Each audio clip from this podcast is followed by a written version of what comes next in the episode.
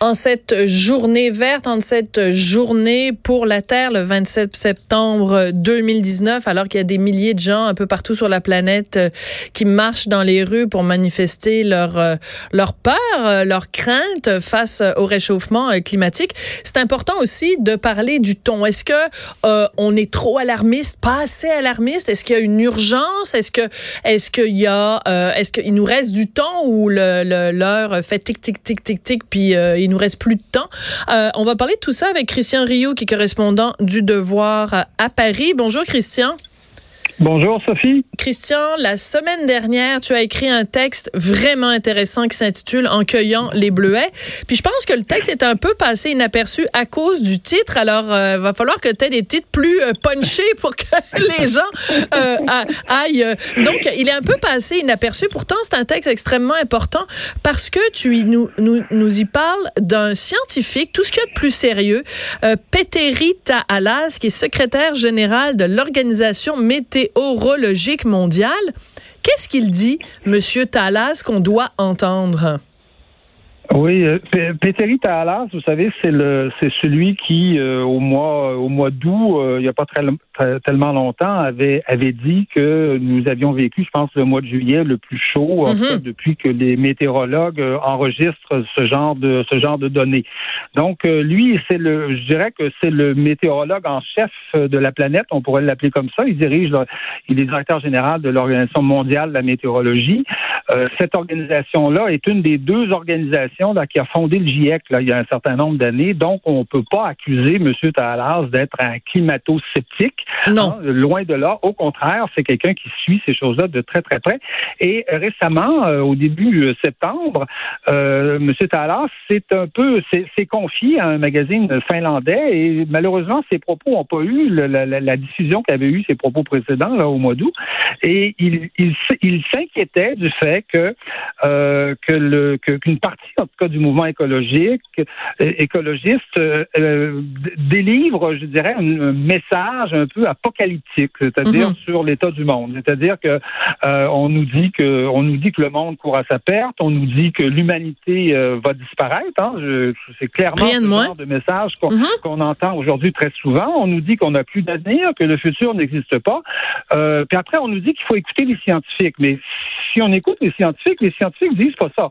Et M. Tallard dit pas ça. M. Talas dit que c'est urgent, euh, qu'il faut sonner l'alarme, euh, évidemment, qu'on a un certain nombre d'années pour euh, arriver à atteindre un certain nombre d'objectifs dans la réduction des, gaz à effet de serre et mm-hmm. pour, pour, pour éviter un réchauffement exagéré de la planète.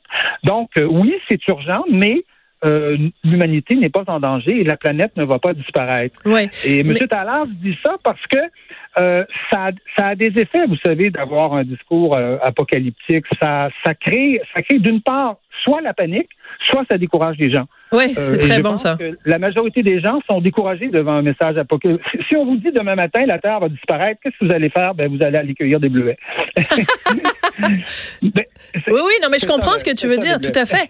Oui c'est pour ça que c'est important quand on quand on parle de ces dossiers-là. Donc il y a la réalité scientifique, mais il y a le ton, il y a le, le choix des mots. Et en effet, si on le ton qu'on utilise est un ton de fin du monde, j'ai écrit un blog cette semaine où je faisais un petit peu une comparaison entre le discours de Greta Thunberg à l'ONU et euh, tu te rappelles ce personnage de Tintin dans Tintin qui se promène avec une casserole et une cuillère en bois en criant tout le temps la fin du monde approche, la fin du monde approche.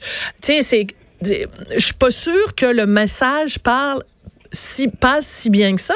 Et en plus, tu sais, la, quantité de gens qui deviennent euh, comme tellement anxieux puis qui capotent, alors que je veux dire la, panique a jamais fait bien réagir quelqu'un là. Tu sais, je veux dire l'anxiété, c'est pas ça qui mhm. nous porte à l'action. Alors il y a sûrement d'autres façons de le faire et c'est important que ça vienne justement d'un éminent scientifique de nous ramener sur terre. Oui, absolument. Et, pas, et pas, et pas, et pas n'importe quel. C'est-à-dire que c'est un scientifique qui sait qu'on qu'on peut faire des choses et que concrètement, les, les, les si les pays s'y mettent, si, le, si les gouvernements s'y mettent, on peut euh, faire reculer le, le, réchauffement climatique. Et il y a donc des choses, il y a donc des choses à faire. Mais dire que l'apocalypse nous menace, dire que l'humanité va disparaître, c'est extrêmement euh, démobilisant pour les gens. Ça, ça, ça, ça, ça, ça n'aide en rien la mobilisation, euh, la mobilisation des gens. D'abord, c'est faux. Mhm. D'abord, c'est faux. C'est, comme journaliste, on n'a pas le droit de dire ça. Hein? Quand, quand, quand, quand, quand c'est faux, c'est faux. Et d'autre part, ça crée un effet de panique. Et on sent déjà, vous savez, je pense que la plupart de nos pays, euh, dans la plupart de nos sociétés, euh, il y, a, y, a, quand même une conviction aujourd'hui qui est là, qui est, qui est présente. On sait qu'il faut faire quelque chose contre le réchauffement climatique. On sait que les émissions de CO2 doivent être, doivent être diminuées. Mais on sent aussi, dans beaucoup de pays, dans un certain nombre de pays, une sorte de panique mm. euh, qui, est, qui, est, qui est semée par, par, par, les écologistes. Et, on voit bien dans certains pays qu'on fait n'importe quoi. Je vous donne l'exemple de l'Allemagne. Oui, L'Allemagne est un pays, est un pays raisonnable, sensé, avec un chef d'État, Angela Merkel, qui, qui, qui, est tout ce qu'il y a de plus euh, euh, honorable. Pourtant, l'Allemagne a décidé, euh, après Fukushima, de supprimer le nucléaire. C'est une catastrophe. C'est une catastrophe hmm. monumentale. Le Spiegel a fait un numéro entier là-dessus au, mois de mai. C'est une catastrophe. Son bilan écologique est catastrophique. On, s'est mis à réouvrir des centrales au charbon. On s'est mis à construire hmm. des, des, des, éoliennes partout, alors que l'Allemagne, avec son nucléaire, déjà, vous savez que le nucléaire n'émet pas de CO2, euh, absolument pas. C'est une des énergies euh, propres, en tout cas, on peut dire, du moins sur, dans le domaine dans le domaine du CO2. Et donc, aujourd'hui, l'Allemagne a un bilan catastrophique parce qu'elle a écouté un certain nombre d'écologistes euh, euh apocalyptiques qui lui disaient absolument de se débarrasser du nucléaire. Or, se débarrasser du nucléaire, c'est vraiment la dernière chose qu'il faut faire si on veut réduire les émissions, les émissions de CO2. Il faut l'utiliser, euh, le nucléaire. Et aujourd'hui, l'Allemagne se retrouve dans une situation étrange. Elle a construit dans le nord des, euh, des éoliennes. elle doit construire des lignes de transport pour amener mhm. l'électricité vers le sud. Et qui s'oppose aux lignes de transport pour aller vers le sud. Les, mêmes qui ont, les, mêmes qui avaient réclamé la fin du ben, nucléaire. Ben oui. Oui, exactement. Mais c'est très drôle. C'est ça la panique. Il faut absolument pas créer ce genre de panique. C'est-à-dire, il faut être, il faut être, il faut être raisonnable et il faut, je veux dire, être rationnel, je veux dire, dans, dans les efforts qu'on va faire. Christian, euh, je vais t'interrompre. Je vais t'interrompre juste deux minutes parce que bon, euh, avec le décalage horaire, évidemment, il est beaucoup plus tard euh, pour toi à Paris, mais pour nous à Montréal, au Québec, on est vraiment en plein dans cette euh, manifestation, ce rassemblement pour l'environnement. Et on a eu des petits problèmes techniques un peu plus tôt. On avait de la difficulté à rejoindre euh, Hugo Duchesne, qui est notre euh, collègue qui couvre ça pour le Journal de Montréal, Journal de Québec. Et maintenant, on a la ligne. Alors, si tu permets, on va s'interrompre quelques instants, puis on va aller rejoindre Hugo. Bonjour Hugo. Bonjour Sophie. Alors, euh, ben écoute, j'imagine quand il y a des centaines de milliers de gens, évidemment, ça engorge le système téléphonique. Donc, on n'arrivait pas à te rejoindre plus tôt. Alors, je pense, que c'est ça. Je me suis mis un peu à l'écart, mais il y a énormément, énormément de gens ici. C'est euh, c'est fou. Alors, évidemment, on le dit depuis le début, des gens de, de toutes les générations, même si au début, c'était censé être un mouvement euh, de jeunes. L'ambiance est plutôt comment? Plutôt revendicatrice ou plutôt festive? Je vous dirais un mélange des deux. Sophie, il y a beaucoup de slogans. Euh, ça se fait dans la bonne humeur, mais c'est sûr que les affiches, euh, on envoie des messages clairs. Là. On demande aux gens d'agir maintenant. On craint pour l'avenir. On craint que euh, les gens, les, jeunes, jeunes qui sont ici, euh, eux mourront pas de vieillesse comme nous, mais plutôt de à cause, à cause de l'état de, la planète, par exemple. Donc, il y, a vraiment un mélange des deux. Ça se fait dans la bonne humeur il fait beau. les gens sont contents d'être ici. On veut passer un message. Mais c'est sûr que le message, lui, est très revendicateur, puis on espère qu'il sera entendu. D'accord. Euh, quand il y a ce genre de rassemblement-là, ce genre de manifestation, il y a évidemment des gens qui prononcent des discours, mais je pense que c'est le genre de manif où on n'a pas vraiment envie d'entendre euh, ni des politiciens ni des militants. Là, on veut de l'action plus que plus que des mots. Là. Oui, ben j'ai pas entendu de discours jusqu'à maintenant non plus. On avait dit que les organisateurs parleraient à la foule, euh, et notamment la jeune Greta Thunberg à la fin de, la marche. Euh, il y a plusieurs politiciens, en fait, presque tous les partis sont présents ici, là, puis euh, plusieurs manifestants sur les réseaux sociaux leur avaient dit justement de faire profil bas, qu'ils n'étaient pas là pour se faire voir, mais pour écouter le message des manifestants. D'accord. Euh, on sait que donc le départ de la marche, c'est euh, devant cette si belle euh, statue de Georges-Étienne Cartier là au parc, en face du, du parc Jeanne-Mance. Mais en même temps, on a aussi vu un petit peu partout dans les rues de la ville des affiches pour des manifestants antiracistes, antifascistes, anticapitalistes, et ça laissait présager que peut-être il y aurait comme une contre-manif ou que est-ce que est-ce que vous les voyez de là où vous êtes? Est-ce que il y a comme disons différentes factions ou c'est pour l'instant vraiment bon enfant et euh, plutôt up la vie? Je vous dirais que pas du c'est tout voir. Pour moi, c'est euh, des gens euh, vraiment partout dans le parc, partout sur la rue du parc. Et... OK. mais ça fait bien, pense. Bon, ben écoutez, on est en train de vous perdre parce qu'évidemment, euh, j'imagine encore une fois l'effet de, y ait autant de gens qui soient euh, sur leur cellulaire en même temps. Ça signifie que bon, on a énormément de difficultés à vous entendre. Fait qu'on va peut-être essayer de vous reparler un petit peu plus tard, euh, Hugo. Euh, vers la fin, vers la fin de, de l'émission. Merci beaucoup, Hugo Duchesne, donc qui est journaliste, Journal de Montréal, Journal de Québec.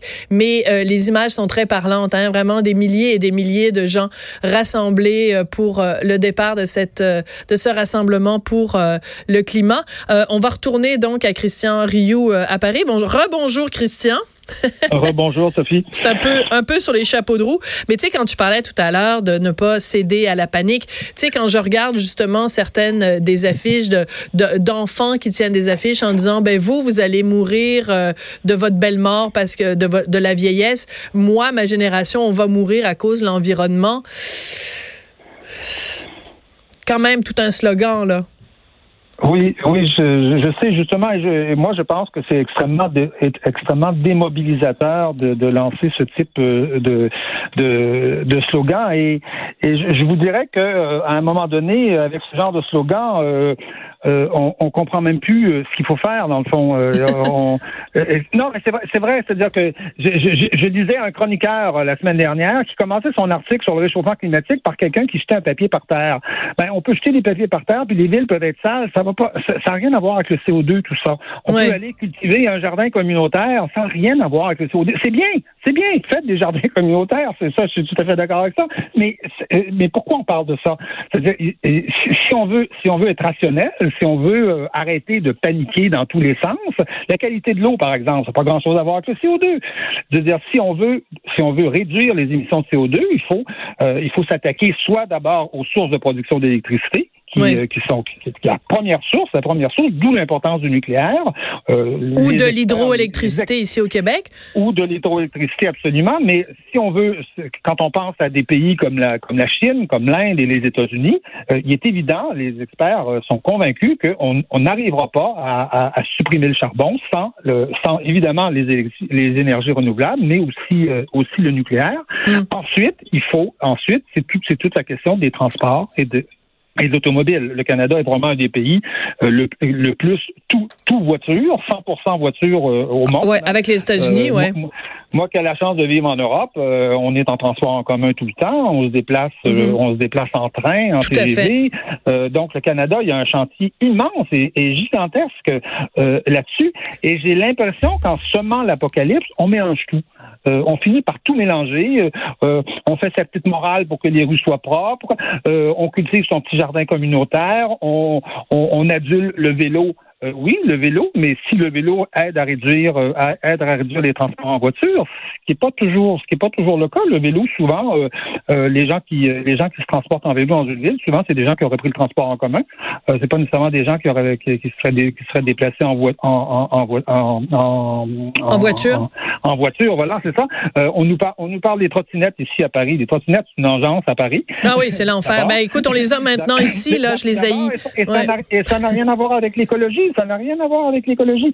Donc, j'ai l'impression qu'on finit par, par tout mélanger et perdre la tête un peu. Et la dernière chose que nos gouvernements doivent faire, là, c'est perdre la tête et céder à tous les lobbies écologistes les uns mhm. derrière les autres. Tout à fait. Je pense que c'est une bonne. C'est la pire chose qui peut arriver euh, à, à, nos gouvernements dans la matière parce qu'on va faire à peu près n'importe quoi. La France, par exemple, a cédé aux lobbies écologistes en faisant des éoliennes Elle a perdu des milliards là-dedans, mm. qui ne servent absolument pas à réduire les émissions de CO2 en France. C'est catastrophique. Ceci dit, la France est un bon élève et je dirais que c'est un peu honteux euh, de décider de poursuivre la France, euh, de poursuivre la France comme on l'a fait, euh, comme comme un certain nombre de jeunes l'ont fait. oui, oui, ben c'est ça, tout à, fait. Dernière, oui, on a appris ça. C'est un bon élève dans le domaine, oui, c'est ça. Oui, ben c'est ça. Puis pendant ce temps-là, l'Inde et la Chine sont pas font, font, pas partie des pays qui sont pointés du doigt par ces jeunes donc qui ont déposé leur poursuite à l'ONU la semaine dernière. Christian, merci beaucoup. Puis merci de nous avoir fait connaître ce monsieur dont on va devoir apprendre à prononcer le nom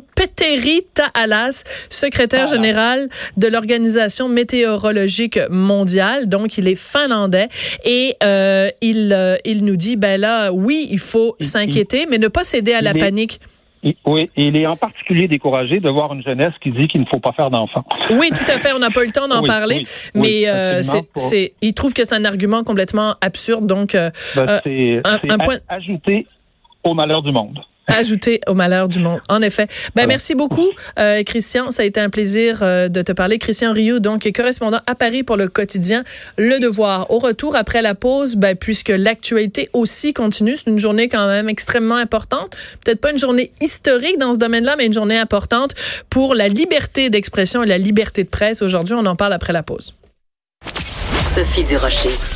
On n'est pas obligé d'être d'accord.